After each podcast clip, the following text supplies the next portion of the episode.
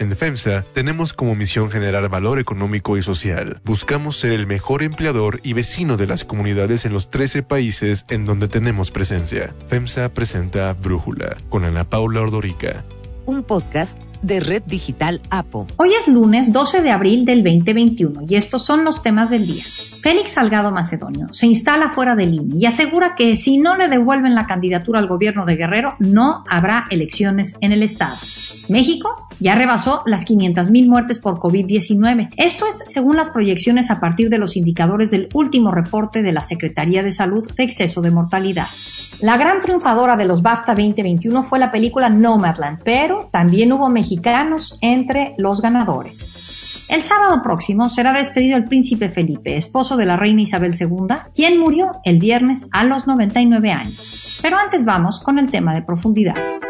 La producción de algodón en México está en peligro. Y es que durante el 2020 cayó un 50% al pasar de un millón de pacas a 500 mil. El año pasado se dejó de sembrar el 35% de la superficie debido a la falta de semillas. En una entrevista con el Financiero TV, Raúl Treviño, presidente nacional del Comité Nacional del Sistema Producto Algodón, alertó que el problema es grave. Luchando por uh, subsistir con nuestro cultivo del algodonero que enfrenta hoy en día una problemática bastante grave por la cuestión de la autorización de semillas genéticamente modificadas de dos años a, la fecha que no tenemos permisos eh, recientes. Desde hace 25 años en México se sembraban semillas de algodón genéticamente modificado y era bastante exitoso debido a que se elevó el rendimiento, se pasó de tres pacas por hectárea a siete, más del doble. Sin embargo, a partir del 2019, ya en el gobierno actual, la Secretaría del Medio Ambiente y Recursos Naturales, la Semarnat,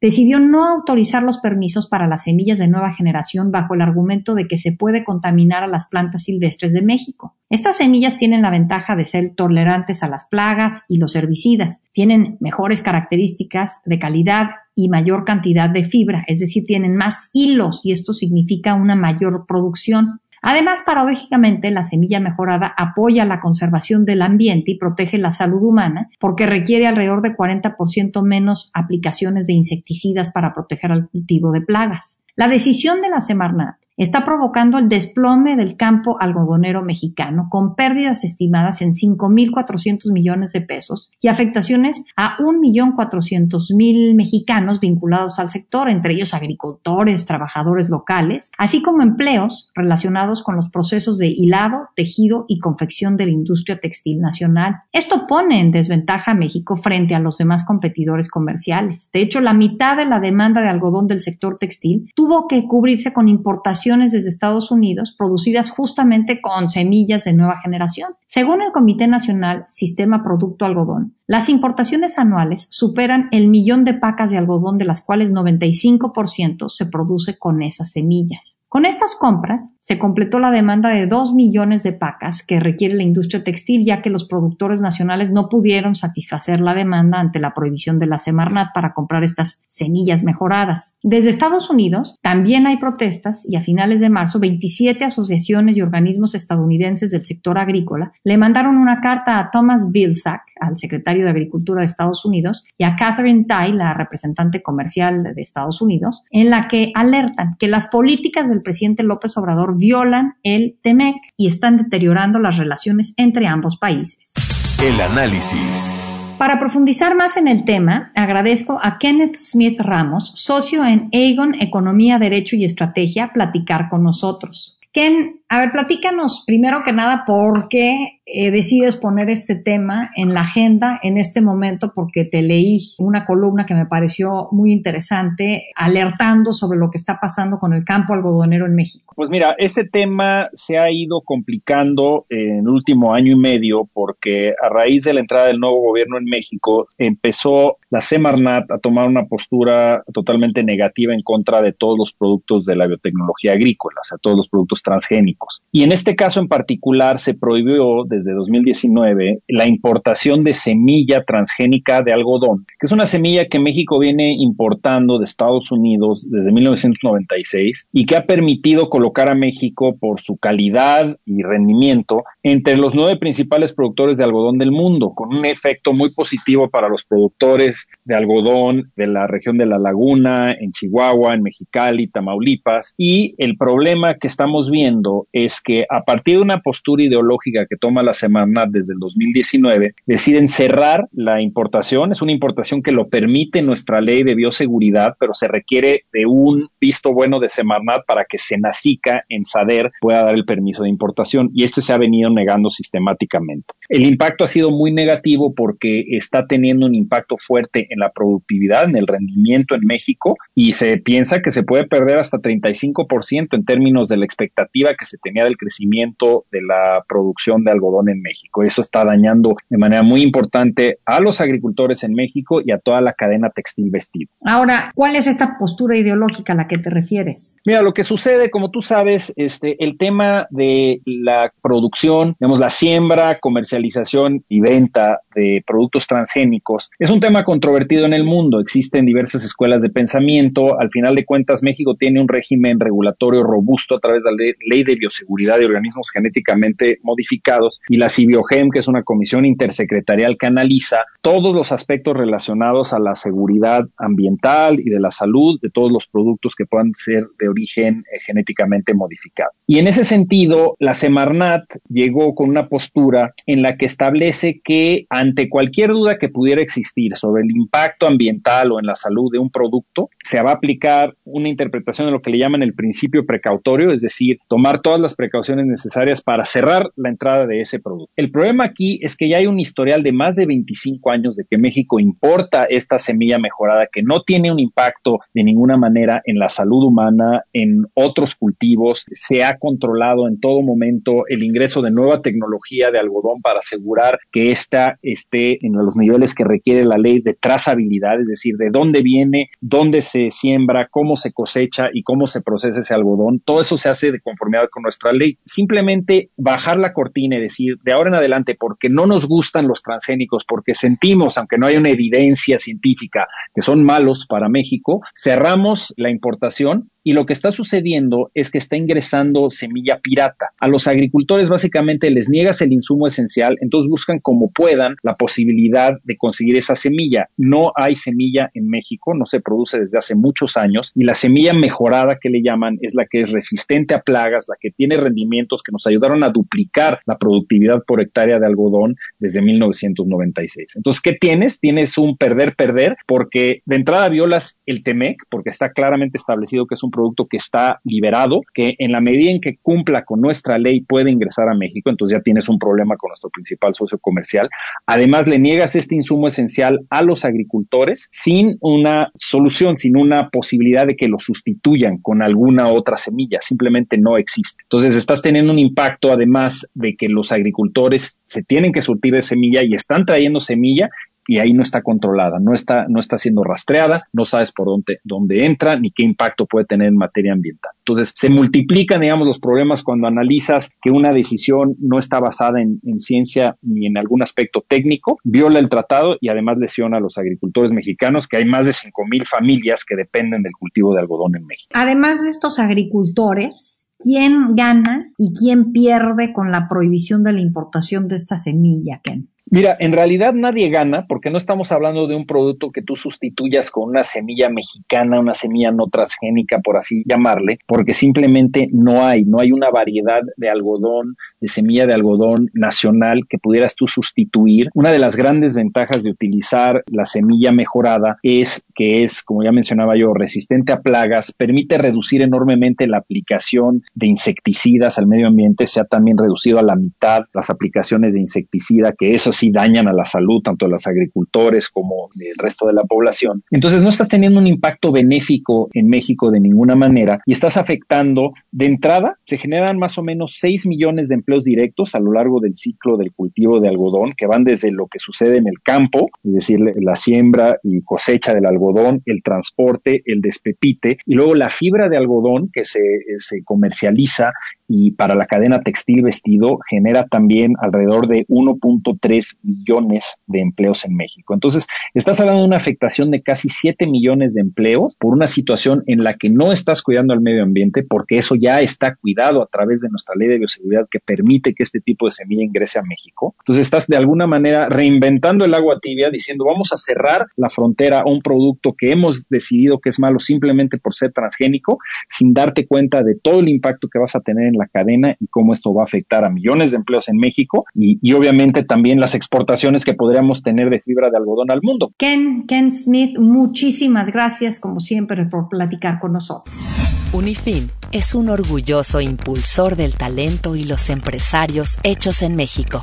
Brindamos asesoría y soluciones financieras para llevar a tu empresa al siguiente nivel. Unifin, poder para tu negocio. Brújula electoral. Yo soy producto de una decisión del pueblo de Guerrero. Entonces, ¿esta candidatura de quién es? ¿De Félix o del pueblo de Guerrero? Del pueblo de Guerrero.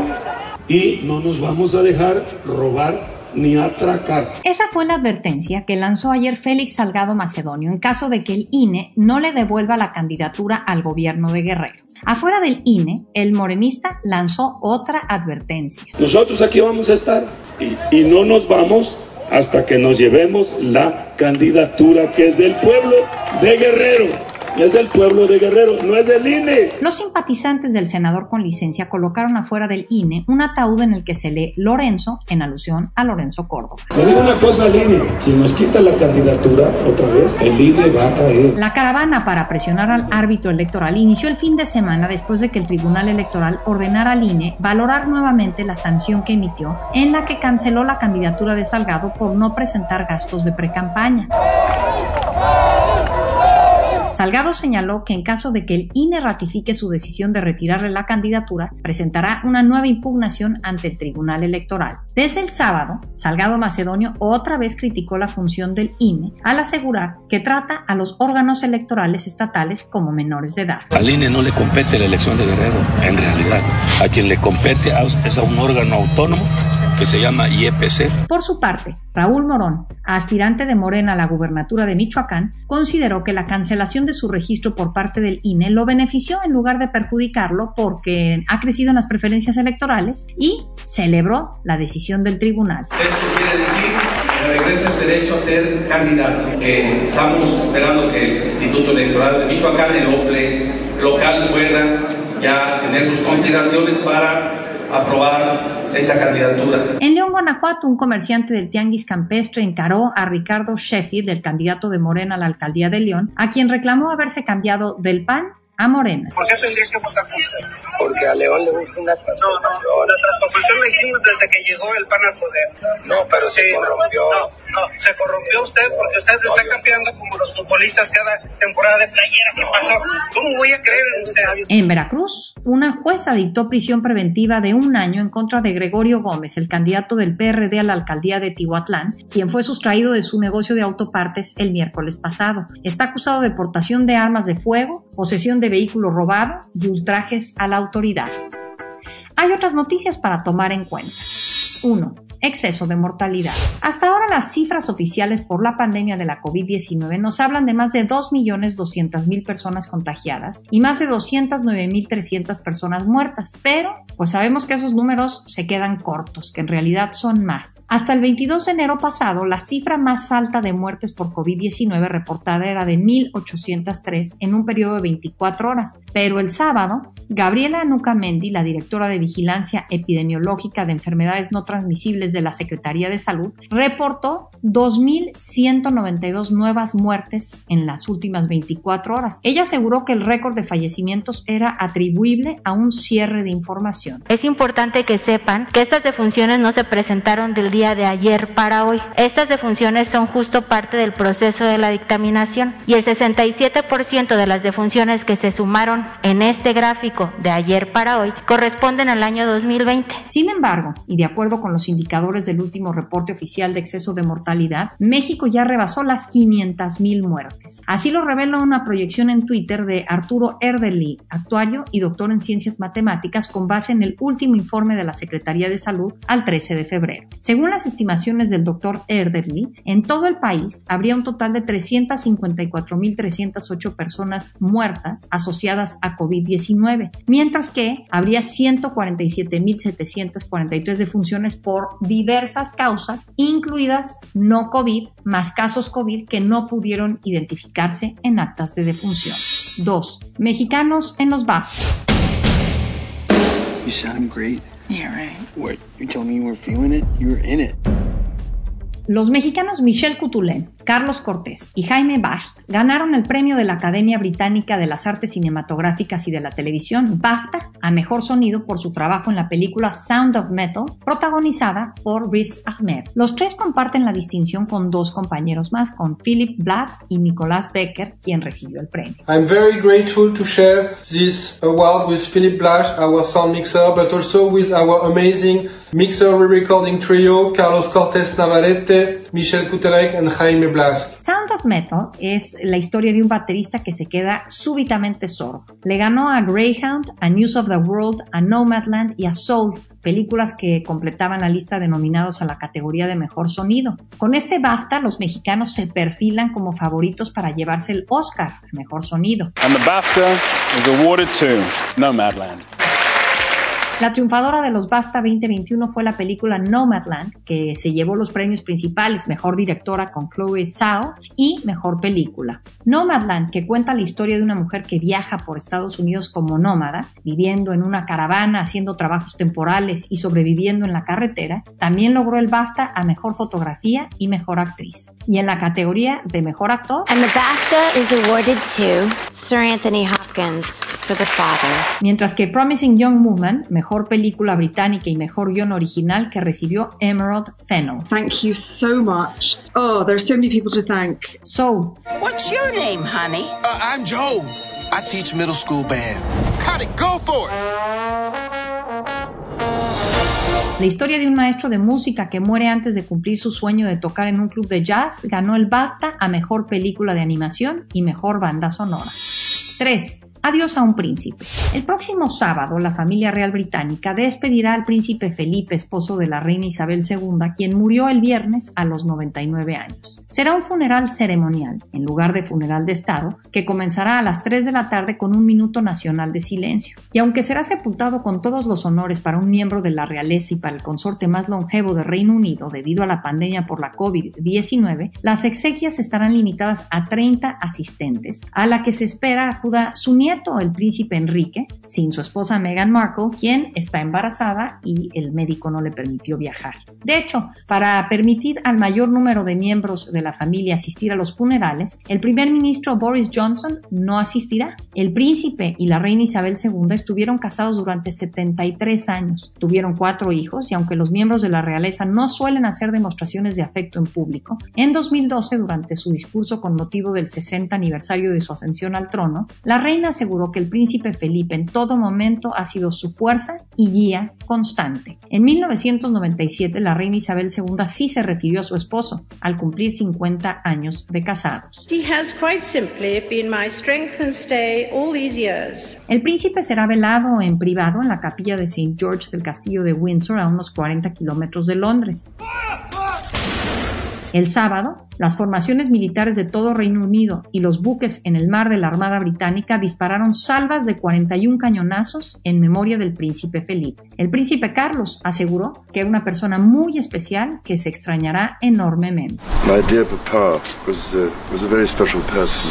Yo soy Ana Paula Ordorica. Brújula lo produce Batseba Faitelson. En la redacción, Elizabeth Rangel. En la coordinación, Christopher Chimal. Y en la edición, Omar Lozano. Yo los espero mañana con la información más importante del día. En FEMSA tenemos como misión generar valor económico y social. Buscamos ser el mejor empleador y vecino de las comunidades en los 13 países en donde tenemos presencia. FEMSA presentó Brújula con Ana Paula Ordorica. Un podcast de Red Digital APO.